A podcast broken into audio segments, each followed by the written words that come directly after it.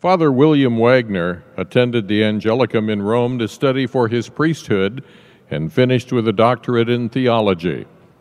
His dissertation was titled The Mission of the Holy Angels in the Economy of Salvation. During his studies there, he joined the community of the work of the Holy Angels in Austria, which shortly after his ordination in 1977 restored the medieval order of the Canons Regular of the Holy Cross in Portugal. After serving his order for 43 years in Europe, he was returned to the United States.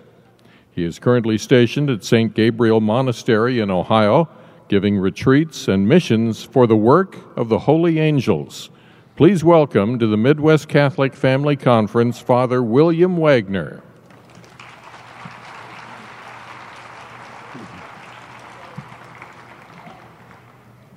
In the name of the Father, and of the Son, and of the Holy Spirit.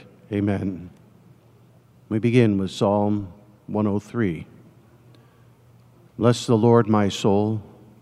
All my being, bless his holy name. Bless the Lord, my soul. Do not forget all the gifts of God, who pardons all your sins, heals all your ills, delivers your life from the pit surrounds you with love and compassion, fills your days with good things, your youth is renewed like the eagles. As the heavens tower over the earth, so God's love towers over the faithful. As far as the east is from the west, so far have our sins been removed from us. As a father has compassion on his children, so the Lord has compassion on the faithful, for he knows how we are formed, remembers that we are dust. Our days, like the grass, like flowers in the field, we blossom. The wind sweeps over us, and we are gone. Our place knows us no more. But the Lord's kindness is forever towards the faithful from age to age. He favors the children's children of those who keep his covenant, who take care to fulfill his precepts. The Lord's throne is established in heaven, God's royal power over all. Bless the Lord, all you his angels, mighty in strength and attentive, obedient to every command. Bless the Lord, all you his hosts, ministers who do God's will. Bless the Lord, all creatures, everywhere, God's domain. Bless the Lord, my soul. This evening, we want to reflect upon the holy angels, the mission which they desire and, in fact, try to carry out with relationship to the family.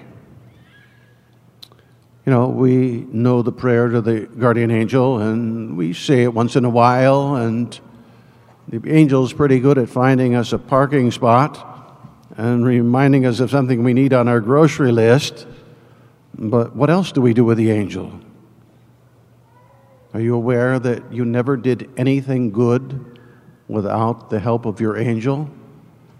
It's stated in the Catholic Catechism are you aware that you never made a moral decision without the angel shining his light upon your intellect? That's the clear doctrine of John of the Cross. In the Apocalypse, the Apocalypse begins with the verse, the revelation of Jesus Christ, which God gave him to show his servant what must soon happen. He made it known by sending his angel to his servant John. Now that makes us pause. God has become man. He sends the angel to the Blessed Mother Gabriel. The angel instructs Joseph. The angel instructs Zachary and Elizabeth. The shepherds find their way to Jesus through the help of the angels. The Magi come through the angel. Simeon is inspired as well as Anna. In fact, nobody finds their way to the Christ child except those who were enlightened and led by the angel. The Blessed Mother gets her vocation from the angel. Where do we get ours? And then in the fifth chapter, it's not only that Jesus gives this message, which is might strike us somewhat peculiar. After all, he's the Son of God, he's become man, he's been visible, and now he's raised up in glory. Now he sends his angel to John. But the apocalypse is the book of the future of the church. And we are the church, so this book is our mystery. It's our spiritual journey. And in the fifth chapter, then John tells us again Then I saw standing in the midst of the throne and the four living creatures, and the elders, a lamb that seems to have been slain. That is, he was slain and he's risen and he bears those wounds as eternal witness of his love and his ever present sacrifice that's to be poured out for us and bring about our salvation. And then John says, well, I saw the lamb that seems to have been slain. He had seven horns and seven eyes. These are the seven spirits of God sent out into the world. Seven eyes a vision, of light and sight. Seven horns of power and strength. And these are the seven spirits the seven angels whom our Lord will commission. And we're not going to go through that theology of the seven and seven and seven angels, which would lead us through the whole of the spiritual life. But we would like to draw from the German theologian named Manuel Hoyfelder, writing in the 60s, 50s, and 60s of the last century. He said, The mission, which is proper to the Holy Spirit, is carried out by the angels. They are His ministers, and He sends them invisibly into our lives. St. Francis de Sales, speaking of the gifts of the Holy Spirit, he writes, These gifts are not only inseparable from charity, but all things being well considered and Speaking precisely, they are the principal virtues and properties of charity.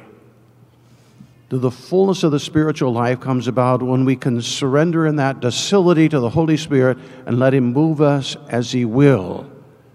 St. Francis teaches these seven virtues then lead to charity to its highest crowning. We want to consider how the angels, as the ministers of the Holy Spirit, in a certain conjunction with these seven gifts, have seven graces for the Christian family. St. Francis de Sales continues Wisdom is actually nothing else than love that relishes, tastes, and experience how sweet and gentle God is. Taste and see how good the Lord is. And when we taste and see how good the Lord is, we ourselves become sweet and kind in our converse with others. Understanding is nothing else than love, attentive to consider and penetrate the beauty of the truths of faith. Therefore, therein to know God Himself, and then descending from this to consider him in creatures. So that gives helps us to see everything in relationship to God the Creator, and they're reflecting his splendor. Science, and again it's St. Francis writing, on the other hand, is simply the same love, keeping us attentive to know ourselves and creatures, and so as to make us mount up again to a more perfect knowledge and service of God. The gift of science helps us understand what creatures are and how they have been given to us by God to help us on our journey. Counsel is also love, inasmuch as it renders us careful, attentive, and skilled in choosing the means proper to serving God in a holy manner. So, counsel perfects the the virtue of prudence. Prudence is the virtue where we choose the proper and fitting means to gain a goal. Now, that's a virtue linked to our nature. And then we're raised in faith, and now we have a supernatural goal which we only obscurely can embrace in faith, and therefore we need an extra light of God so that our choices leading thereto will be well fit to that goal which is so high. That's counsel. Fortitude is love that encourages and animates the heart so as to carry out what counsel has determined to be done.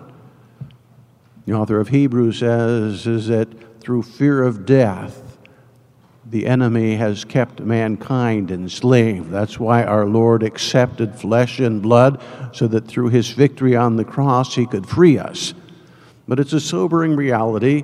We normally think the devil's his principal activity is temptations and subjections and deception, but his principal enemy is fear, fortitude, this divine gift of the Holy Spirit strengthens us to overcome these. Piety, St. Francis continues, is a love that sweetens labor and makes us, with good heart, gratitude, and filial affection, do works that please our God. It's like Jacob. He worked seven years to gain Rachel, and it was like nothing to him because he loved her so much. So when we have that filial love of God, that's the pure tenderness of Christ's relationship to his Father, then nothing is difficult for us. St. Francis then calls these gifts as the attributes of love a heavenly ladder upon which angelic men, his term, can ascend from earth to heaven to union with God and then return and descend to a living service of their neighbor. Now, we want to consider these seven gifts in a different order and consider seven graces that the angels would like to pour into the family so that it can fulfill its mission in the world. The family is the domestic church, and so it's the root cell of Christianity, even as it's the root cell of society. First of all, in Scripture, we discover that the angels are bearers of light. This corresponds to the gift of understanding. The absolutely greatest light is God Himself. The holy angels, they constantly behold in heaven the face of our Father. They become bearers of God's life. Day and night they never cease to sing, Holy, holy, holy is the Lord God Almighty. Apocalypse 4 8. In this light of God, the angels see all things in relationship to God. They see all truth and goodness. They're filled with the divine light and they want to share that light with us. They want to lead us to God. They want to teach us to pray. It was the invitation of the angel at Fatima pray with me. That'd be a nice grace if the angel would come to you tonight and say, Pray with you, right? But you know now that he wants to pray with you. That's why he doesn't have to invite you explicitly. That is an invitation which, cre- uh, which Scripture and tradition makes very clear. Therefore, with the angels and archangels, thrones and dominations, let us join in their unending hymn of prayer. And if it's unending, that is a perpetual invitation. It begins at Mass, but it should be the leitmotif, the song of our life and our joy. And Fatima Lucy also says the words of the angel were like a light which made us understand who God is and how much He loves us. And that's a kind of understanding which completely fills our being, and we see everything else are like ephemeral leaves that are going to fall away. It's this truth and this beauty which lasts forever and you were created for this light and this beauty. The angel's light now always shines on the good and the beautiful and the true. The angel, therefore, wants to lead us to a very positive, optimistic attitude. He is an optimist. He knows that all things are possible for those who love God. The light of the angel, therefore, is encouraging. It's full of respect and reverence because we have been created in God's image and likeness.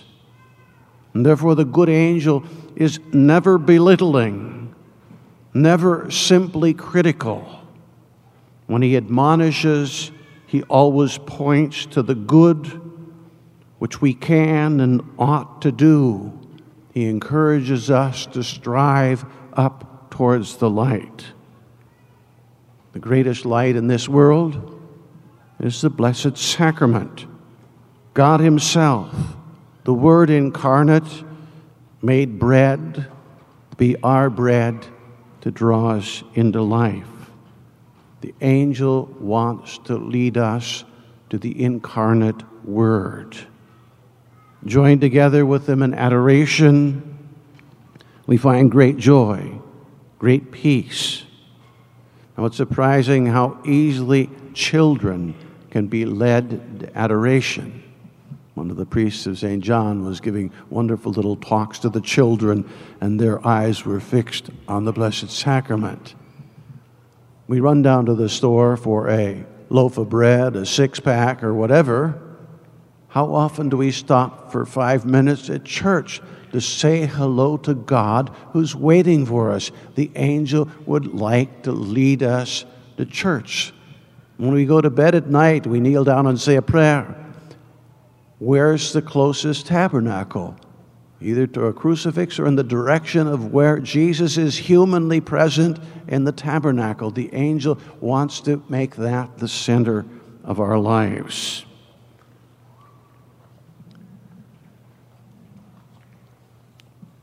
Adults lead the children to Jesus. They're capable of great prayer. I have one friend taught all of her children whenever they have a problem, go to Jesus in the tabernacle. And it's amazing what types of light and grace the children uh, would come out of these 15, 10 or 15 minutes, and they'd come and tell their mother what wonderful things they'd discover. It was certainly moments of mystical graces that kept them, and still today, all adults and all practicing their faith. Faith had become a living experience of intimacy. Now, how clever the enemy is. He has a thousand other lights and the stars to dazzle us. Used to be almost exclusively the telephone, but now we know what it is. Google's right there with a world of information and entertainment. And what happens to family prayer, to our own prayer? George Washington, at the beginning of our country, said, Government, like fire, is a dangerous servant and a fearful master. The telephone, all of these things, useful but dangerous servants and fearful masters, satiating our curiosity for a moment, but not satiating us it's not a light which can nourish us. The angel wants to lead us to the true light. In the second place, the domestic church is a source and refuge for joy. The second gift which the angels bring to the family, therefore, is joy. This is related to the gift of wisdom. Now, wisdom, sapientia, it's kind of like smacking. It means sapientia is science which is tasted Taste and see how good the Lord is. You can only taste and see how good the Lord is when you love Him to the point that your heart is on fire. I gave First Holy Communion to a little girl in Fatima 30 some years ago, and after Mass, she told her mother, Mommy, my heart was on fire all through the Mass. That's the gift of wisdom. The angel wants to cultivate that in the family.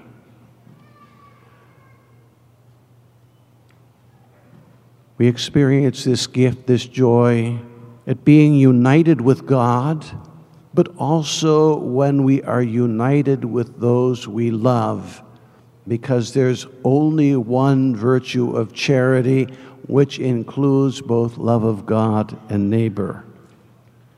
We experience this then when we're one with those we love, when we're acting and interacting with them positively. Are three things that have the same object God, infinite goodness, love, joy, and peace. And when three things have the same object, says St. Thomas, the first is the virtue, and the other two are fruits which come from that. So if you want joy, practice charity. If you want peace of heart, practice charity. If you don't want them, don't practice charity. it's as simple as that. Everybody wants it. To prevent our love uh, from becoming self centered, God often hides this mystery from us. Do we have to rise up, go out of ourselves, give something of ourselves, so that we come and learn selfless love? Wisdom grows especially through longing. He wounds our heart with love. He wounds our heart with longing. We ask St. Raphael to wound our heart with love and never let this wound heal. St. Teresa of Avila says, the grace of longing is one of the most important graces in the spiritual life because every advanced grace in the spiritual life depends on the grace of longing.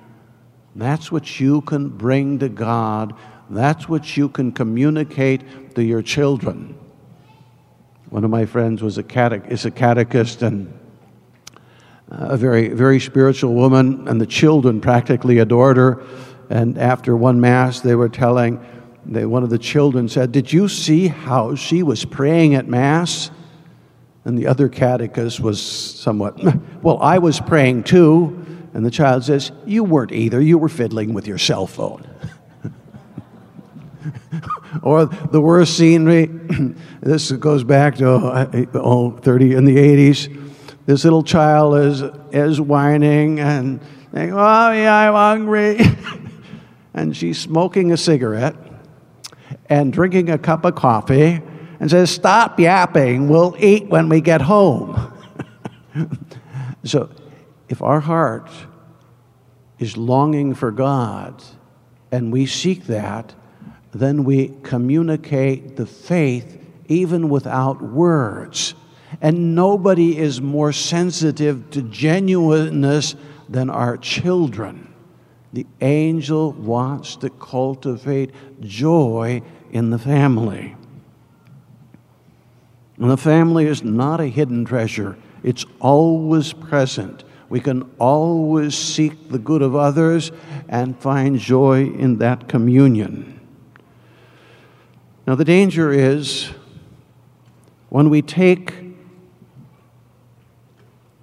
when we take anything for granted, we practically lose gratitude and we lose joy.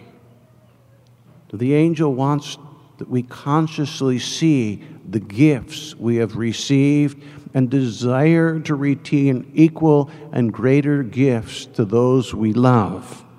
The devil would like us focus somewhere else. The good of reading stories to children, of being together. Watching television together is practically so many bodies in isolation from one another. It's not social interaction, it's social isolation. It Takes more time for dad to mow the lawn and cut the hedge uh, uh, when, more times when he brings his son out to do it than if he did it alone. But the joy comes from in doing those things with others. How can I increase good time interaction with those I love? So the enemy attacks us by substituting pleasure for joy. As I said, joy is a fruit of love. It comes with human interaction. St. Thomas says every good action must terminate in a person. I'm not just doing it to be rich. Catechist asked children in Portugal how many wanted to be religious? Nobody. How many wanted uh, to become a priest? There were no candidates. And kind of surprised by this, she said, What do you want? And they all raised their heads and said, We want to be rich.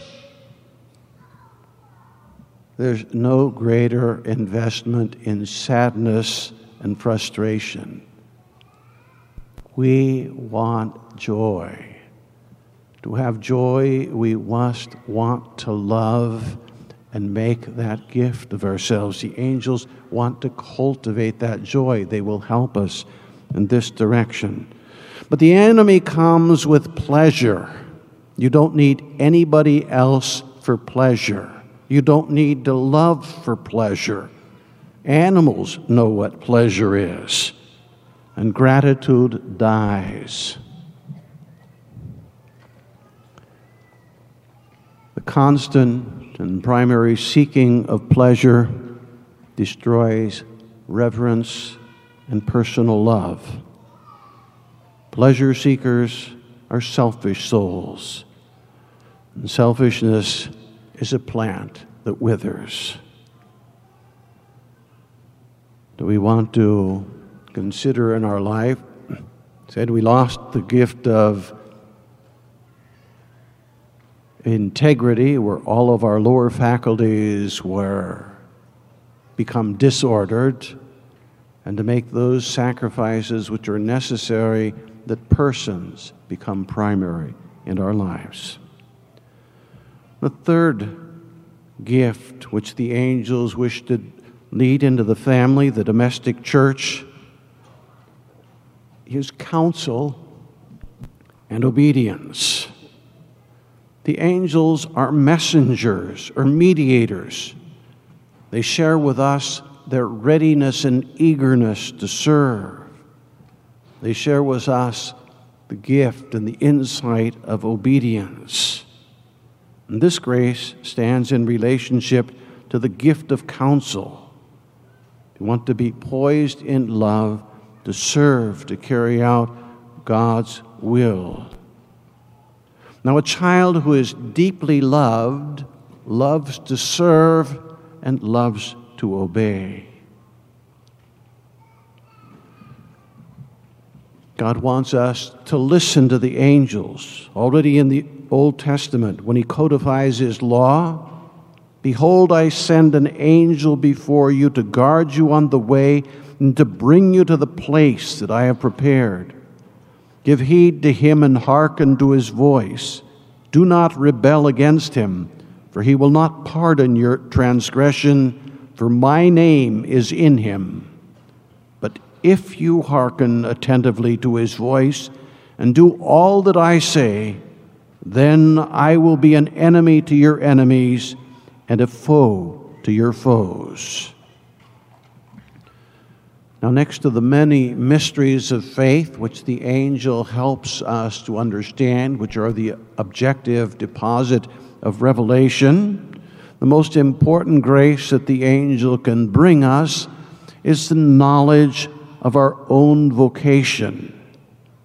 The Blessed Mother receives that light through the angel. Joseph, the angel carries the light of your vocation and all the graces you need to fulfill that vocation.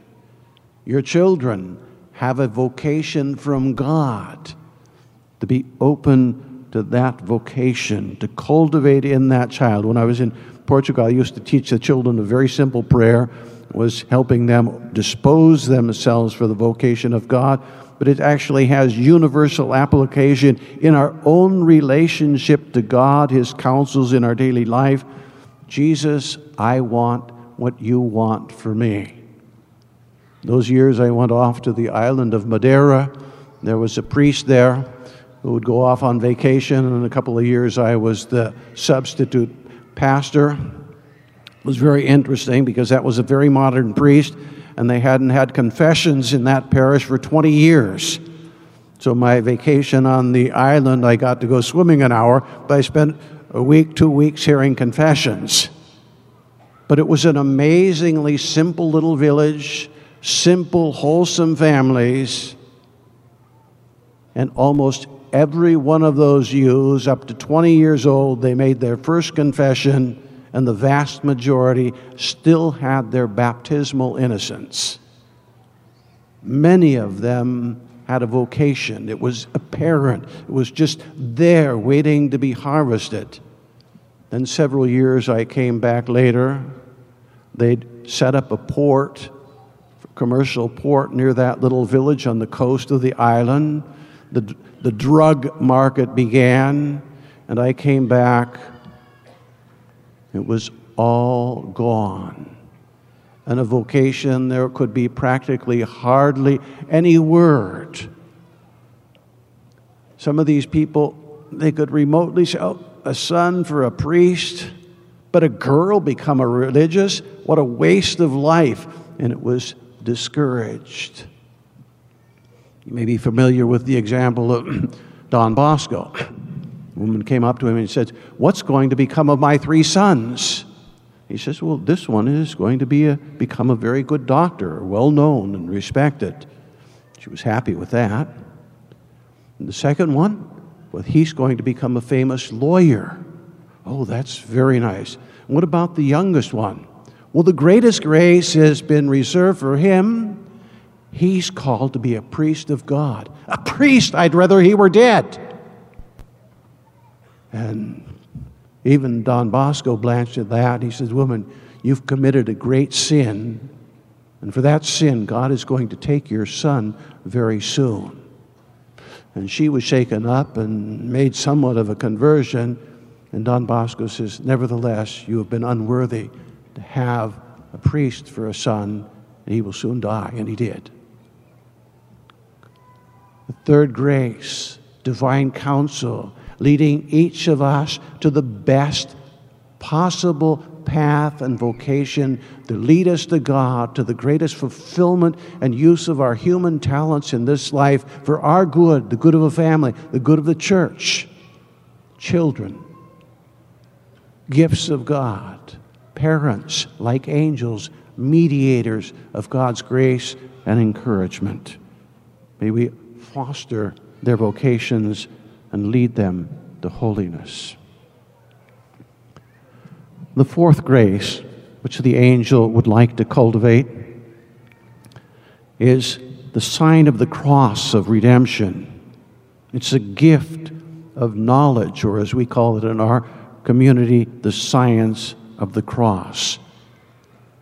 And one we see Christ hanging on the cross for us and we learn contrition like the good thief. It's never too late to repent.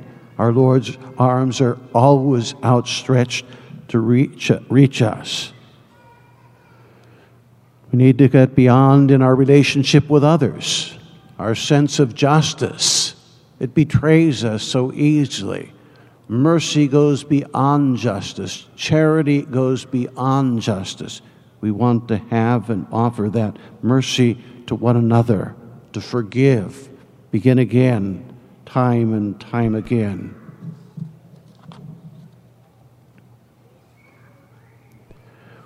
The fifth grace the angels would like to cultivate in the domestic church then leads us into the school of love and sacrifice.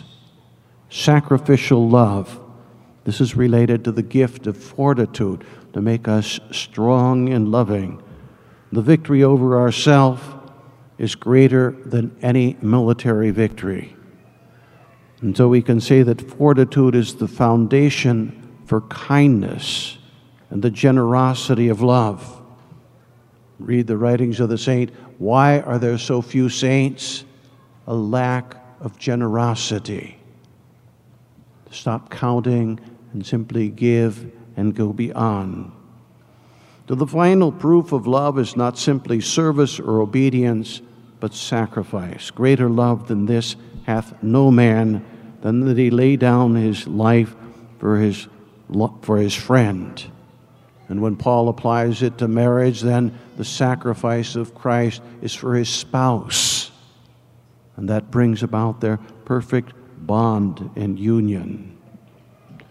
So, Christ's love, let that be the model in the family of relationship of giving, soliciting, fostering the good of other, and really praying our way through suffering so that our heart is truly fresh and open. Love is by its very nature a gift of self. That's why John Paul II in the theology of the body says charity by its nature and human nature becomes a spousal gift, even for virgins, which is to say, only that in loving charity we are always making a gift of ourselves to other at the disposition of others. Only total love can really fulfill our hearts and keep us on fire with love. When love burns up sacrificially, then we have greater and greater joy.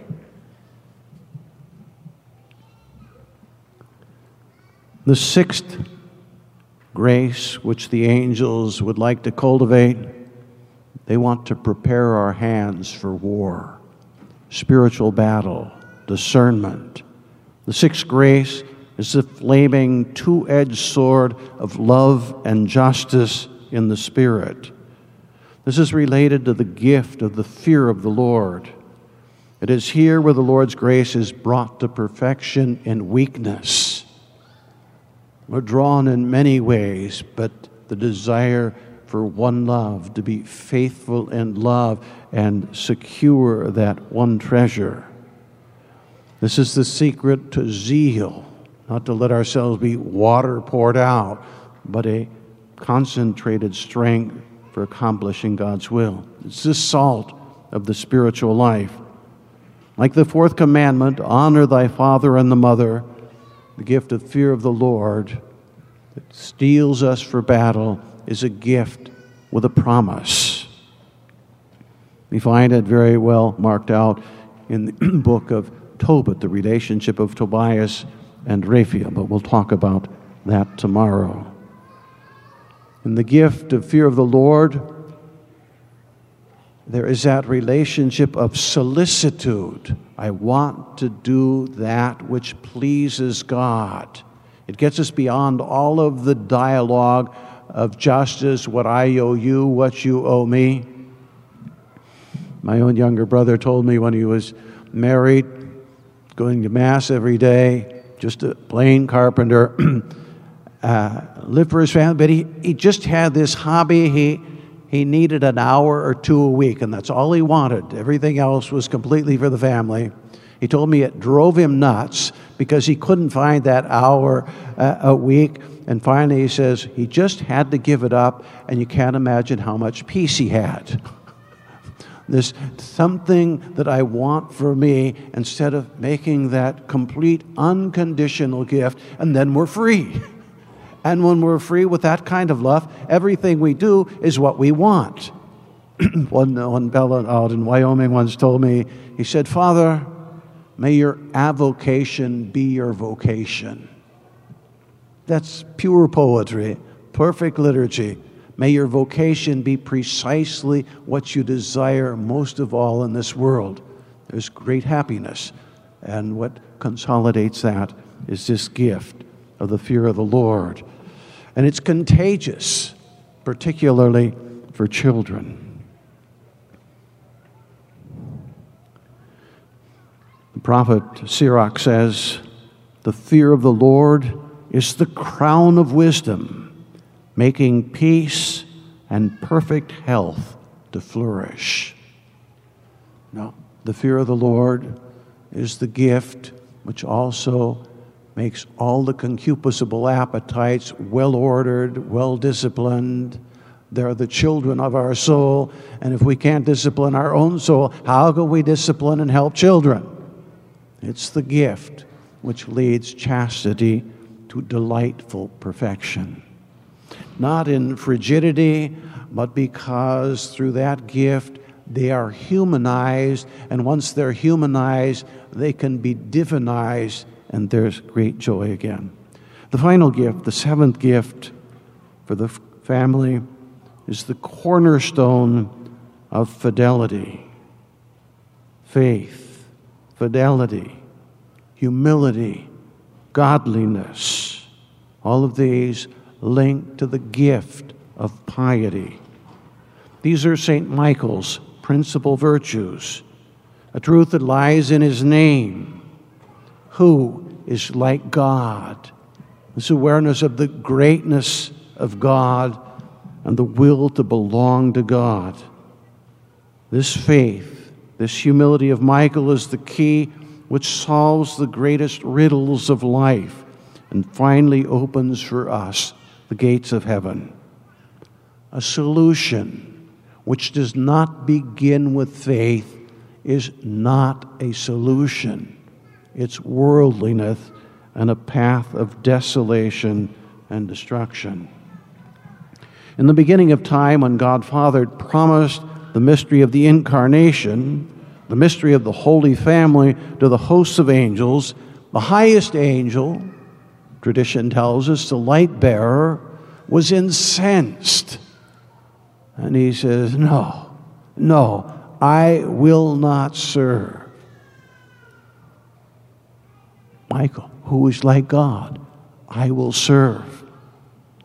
Mother Gabriella, the foundress of our community, she once said, Scarcely anybody recognizes that Saint Michael, in his simple humility of faith, is like an angelic twin brother to the Blessed Virgin Mary, who says, Be it done unto me according to your word, her faith in believing God. St. Michael stands at the beginning and at the end of our life.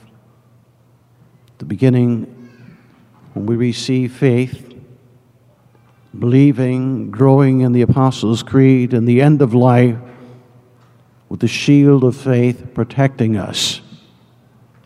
Once I had a conversation with my father. We were talking about cemeteries and gravestones. And he said, Well, I would just hope that at the end of my life, they'll be able to carve on my tombstone, He was faithful. Does it ring a bell? Well, if you're a Marine, you'd know Semper Fidelis, but that's not the bell I'm talking about. my father was a Marine. but isn't that what our Lord says? Good and faithful servant, enter into the joy of your master that faith is the foundation of everything that is supernaturally good and pleasing. And the more we can know that, the more our life is automatically, naturally, co naturally, by grace and divine light, angelic light, ordered in this way. And we are faithful servants, fellow servants with the angels. The angels inspire fidelity among family members. The fidelity of parents is a great assurance for perseverance in the faith of their children and fidelity in their own marriages later on. As far as the actual education and faith is concerned, the angels, they were personal, historic witnesses of every mystery in the history of salvation. They were there at the Annunciation. They were there at the crucifixion all that is vital to us. They're the witnesses, and they bring us the light and the grace we need to respond. So there we have seven gifts, seven great graces the angel want to, co- to cultivate in our family, offering to us. If we consider them faithfully and carefully, we will see that it is a complete school of love. We must know and respect others in order to truly love them for their own sake. When we come to appreciate the goodness of others, then we rejoice that we can live in their company. Thirdly, we gladly serve those whom we love. The just man falls seven times a day with the grace of loving contrition. He can always raise up, and we can always extend that hand of kindness and forgiveness, like the prodigal son's father who ran to meet his son. If true love goes beyond the simple fulfillment of duty and becomes sacrificial. Frederick Faber, in one of his books, uh, a long essay on kindness, he says, strictly speaking, kindness is not necessary to justice, but it's absolutely necessary to friendship and love. It's that what we do beyond the obligation because we're motivated by the spirit of the gift. If God had not loved us like this first, we would not even know what true love is. Love is, in the sixth place, vigilant with the fear of the Lord, takes up the sword in defense of the family and purity, the integrity of the church. And finally, the banner under which it fights is the banner of faith. And therefore, we wish to live humbly, to be servants of one another. Faith is not only the pilgrim's staff of life, but it is also the fruit of the Spirit, assuring us of victory and eternal life. In the name of the Father, and of the Son, and of the Holy Spirit. Amen.